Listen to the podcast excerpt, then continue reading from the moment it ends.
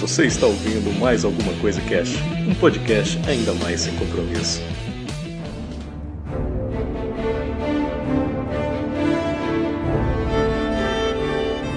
Olá, senhoras e senhores, aqui é o Febrini e hoje vamos falar mais alguma coisa sobre as mulheres de Tolkien. Na verdade, hoje a gente vai ler uma parte aqui do Senhor dos Anéis que fala da Elwyn, né, cara?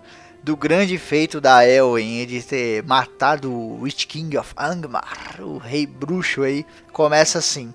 Mas não era um chefe orc nem um salteador qualquer quem comandava o ataque contra Gondor. A escuridão se desfazia precocemente antes da data que seu mestre havia determinado.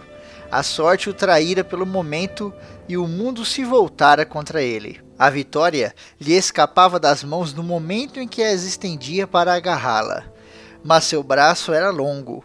Ainda estava no comando, controlando grandes poderes. Rei, espectro do anel, senhor dos Nazgûl.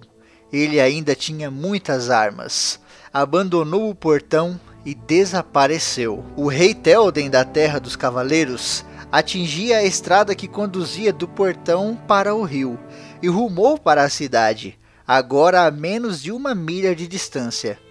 Diminuiu um pouco a velocidade, espreitando novos inimigos, e seus cavaleiros o alcançaram. Dernhelm estava entre eles. À frente e mais próximos das muralhas, os homens de Elfham estavam em meio às torres de sítio, apunhalando, matando, empurrando os inimigos para dentro das trincheiras em chamas. A metade norte do Pelennor estava quase toda devastada, e lá se viam acampamentos ardendo. Os orcs fugiam na direção do rio com o bando de animais à frente de caçadores. Os Rohirrim iam de um lado para outro como bem queriam mas ainda não tinham derrubado o cerco nem tomado o portão. Muitos inimigos estavam diante deles, e na metade mais distante da planície ainda havia outras tropas por combater. Ao sul, além da estrada, estava a maior força dos Haradrim, e lá os seus cavaleiros se reuniam em torno da bandeira de seu capitão. Ele olhou e na luz que cresceu viu a bandeira do rei. Percebeu que ela estava muito à frente da batalha e com poucos homens em volta. Então encheu-se de uma ira sanguinária e soltou um grito, exibindo sua bandeira, serpente negra sobre escarlate partiu contra Cavalo Branco e Campo Verde com uma grande força de homens. As cimitarras nas mãos dos sulistas pareciam estrelas faiscando. Então Telden percebeu a presença do inimigo e não esperou pelo ataque. Gritando para Snaumana, atirou-se ao seu encontro. Grande foi o estrondo do choque entre os dois, mas ardeu com mais intensidade a fúria branca dos homens do norte, que eram mais habilidosos e ferinos com lanças longas. Eram poucos, mas abriram caminho em meio aos sulistas como um raio na floresta. Bem ao centro da tropa ia Telden, filho de Tengel, e sua lança se partiu no momento em que ele derrubou o capitão inimigo. Sacou então a espada, avançou contra a bandeira, derrubando seu mastro e quem a carregava, e a serpente negra sossobrou. Todos da cavalaria oponente que escaparam da morte viraram-se e fugiram para longe. Mas eis que subitamente, em meio à glória do rei, seu escudo dourado embaçou-se a nova manhã apagou-se do céu. A escuridão caiu sobre ele. Os cavalos empinavam-se relinchando. Homens atirados das celas gemiam no chão.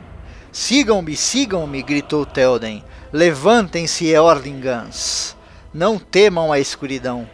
Mas Snaumana, num terror alucinado, levantou-se sobre as pernas traseiras, lutando com o ar, e então, com um richo horrível, caiu sobre o próprio lombo onde estava o rei. Uma lança negra atingira o cavalo. O rei ficou então embaixo da montaria. A grande sombra desceu como uma nuvem, e para a surpresa de todos, era uma criatura alada. Se era um pássaro, então era maior que todos os outros pássaros, e era nu, sem penas ou plumas, e suas enormes asas eram como membranas de couro entre dedos de garras e seu corpo fedia, Talvez fosse uma criatura de um mundo mais antigo, cuja espécie, sobrevivendo em montanhas esquecidas e frias sob a lua, perdurara além de seus dias, e em ninhos hediondos criara esta última criatura extemporânea, voltada apenas para o mal. E o Senhor do escuro a acolhera, alimentando-a com carnes nojentas, até que crescesse além da medida de todos os seres voadores. Depois deu-a de presente a seu servidor, para que fosse a sua montaria. A criatura veio descendo, descendo, e então, fechando as membranas que lhe cobriam os dedos, soltou um grito crocitante e pousou sobre o corpo de Snaumana, enterrando nele as garras e abaixando o pescoço longo e nu. Na criatura estava montado um vulto, coberto com um manto negro enorme e ameaçador. Usava uma coroa de aço, mas entre coroa e capa não havia nada para se ver, exceto apenas o brilho de um olhar mortal. Era o Senhor dos Nazgûl. Voltara para o ar, chamando sua montaria antes que a escuridão cedesse, e agora vinha novamente, trazendo destruição, transformando esperança em desespero e vitória em morte. Brandia uma enorme massa negra, de um lado para o outro, mas Telden não estava completamente abandonado. Os cavaleiros de sua casa jaziam mortos ao redor dele, ou então, dominados pela loucura de seus cavalos, tinham sido levados para longe. Mas um ainda permanecia lá. Dernhelm, o jovem, fiel acima de qualquer medo, e chorava, pois amara seu rei como a um pai. Durante todo o ataque, Mary cavalgara ileso atrás dele até a chegada da sombra. Então, Windfall, em seu terror, derrubou os dois no chão e agora corria alucinado sobre a planície. Mary se arrastava de quatro como um animal que não enxerga, e tamanho terror o dominava que ele se sentia doente e cego. Homem do rei, homem do rei, seu coração gritava. Você deve ficar ao lado dele. O Senhor será como um pai para você. Foi isso que você disse mas sua vontade não respondia e o corpo tremia. Não ousava abrir os olhos nem olhar para cima. Então, na escuridão de sua mente, teve a impressão de ouvir Helm falando, mas agora a sua voz parecia estranha, fazendo-o lembrar de alguma outra voz que já ouvira antes. Vá embora, criatura asquerosa, senhor das aves carniceiras, deixe os mortos em paz. Uma voz fria respondeu: não te intrometas entre o Nazgûl e sua presa, ou ele te matará antes da hora. Vai levar-te embora para as casas de lamentação, além de toda a escuridão, onde tua carne será devorada e tua mente murcha será desnudada diante do olho sem pálpebra. Uma espada tiniu ao ser sacada. Faça o que quiser, vou impedi-lo se conseguir. Impedir-me? Tu és tolo? Nenhum homem mortal pode me impedir. Então Mary ouviu o mais estranho de todos os sons naquela hora. Parecia que Dernhelm estava rindo, e sua voz cristalina era como aço. Mas não sou um homem mortal. Você está olhando para uma mulher. Sou Elwin, filha de Elmund.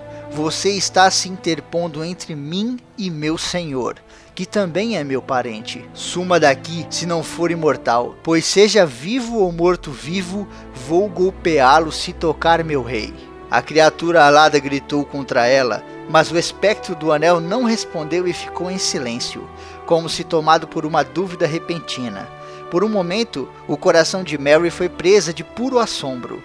Abriu os olhos e viu que o negrume subira acima deles. Ali, a alguns passos dele estava o grande animal, e tudo parecia escuro ao seu redor. Sobre ele assomava o Senhor dos Nazgûl como uma sombra de desespero. Um pouco à esquerda estava aquela que ele chamara de Dernhelm, mas o elmo de seu segredo lhe caíra da cabeça, e os cabelos claros, libertos de seus laços, reluziam num ouro pálido sobre os ombros. Os olhos cinzentos como o mar eram duros e cruéis, e apesar disso havia lágrimas em suas faces. Segurava uma espada na mão e erguia o escudo contra o horror dos olhos do inimigo. Era Elwin e também Dernhelm, pois na mente de Mary de repente surgiu como um clarão a imagem do rosto que ele vira na cavalgada. partindo do templo da colina. O rosto de alguém que vai em busca da morte, sem qualquer esperança. Seu coração encheu-se de pena, misturada a uma grande surpresa, e de repente a coragem de sua raça, de inflamação lenta, despertou. Cerrou a mão. Ela não deveria morrer, tão bela, tão desesperada. Pelo menos não morreria sozinha e sem ajuda. O rosto do inimigo não estava voltado para ele, mas mesmo assim o hobbit mal ousava se mexer, aterrorizado com a possibilidade de que aqueles olhos mortais recaíssem sobre ele. Devagar, devagar, começou a se arrastar para o lado, mas o capitão negro, cheio de dúvidas e de intenções malignas em relação à mulher diante dele, não deu ao hobbit mais atenção do que daria a um verme na lama. De repente, o grande animal bateu suas asas hediondas e o vento produzidos por elas era nojento. Mais uma vez subiu aos ares e depois se arremessou rápido contra Elwin, guinchando, atacando com bico e garras. Mesmo assim, ela não recuou. Donzela dos Rohirrim, filha de reis, esbelta e ao mesmo tempo como uma lâmina de aço, bela mas terrível, desferiu um golpe rápido, habilidoso e fatal. Cortou fora o pescoço esticado, e a cabeça decepada da besta caiu como uma pedra. Pulou para trás no momento em que a enorme figura caiu destruída, as vastas asas abertas inerte no chão. E com sua queda, a sombra desapareceu. Uma luminosidade caiu ao redor de Elwin, e seus cabelos reluziram aos raios do sol que nascia. Da ruína ergueu-se o cavaleiro negro, alto e ameaçador, assomando sobre ela. Com um grito de ódio que feria os ouvidos como veneno, desferiu um golpe com sua massa. Partiu-se em pedaços o escudo de Elwin, e seu braço ficou quebrado. Ela cambaleou e caiu de joelhos. Ele pairava sobre ela como uma nuvem, os olhos faiscando. Ergueu a sua massa para matá-la. Mas de repente ele também cambaleou, com um grito lancinante de dor, e seu golpe passou longe, atingindo o chão. A espada de Mary o ferira por trás, rasgando de cima a baixo o manto negro e passando por baixo da couraça metálica, atravessara o tendão atrás de seu forte joelho. Elwin, Elwin! gritava Mary. Então, cambaleando, esforçando-se para se levantar, com suas últimas forças, ela enfiou a espada entre coroa e manto. Quando os grandes ombros se curvaram diante dela, a espada se estilhaçou, faiscando em mil fragmentos. A coroa rolou para o chão estrepitosamente. Elwin caiu para frente, sobre o corpo de seu inimigo, mas eis que o manto e a couraça estavam vazios. Jaziam agora disformes no chão, rasgados e amontoados e um grito subiu estremecendo o ar, e foi sumindo num gemido chiado, passando com o vento, feito voz fraca e sem corpo, que morreu e foi engolida, e nunca mais foi ouvida naquela era deste mundo.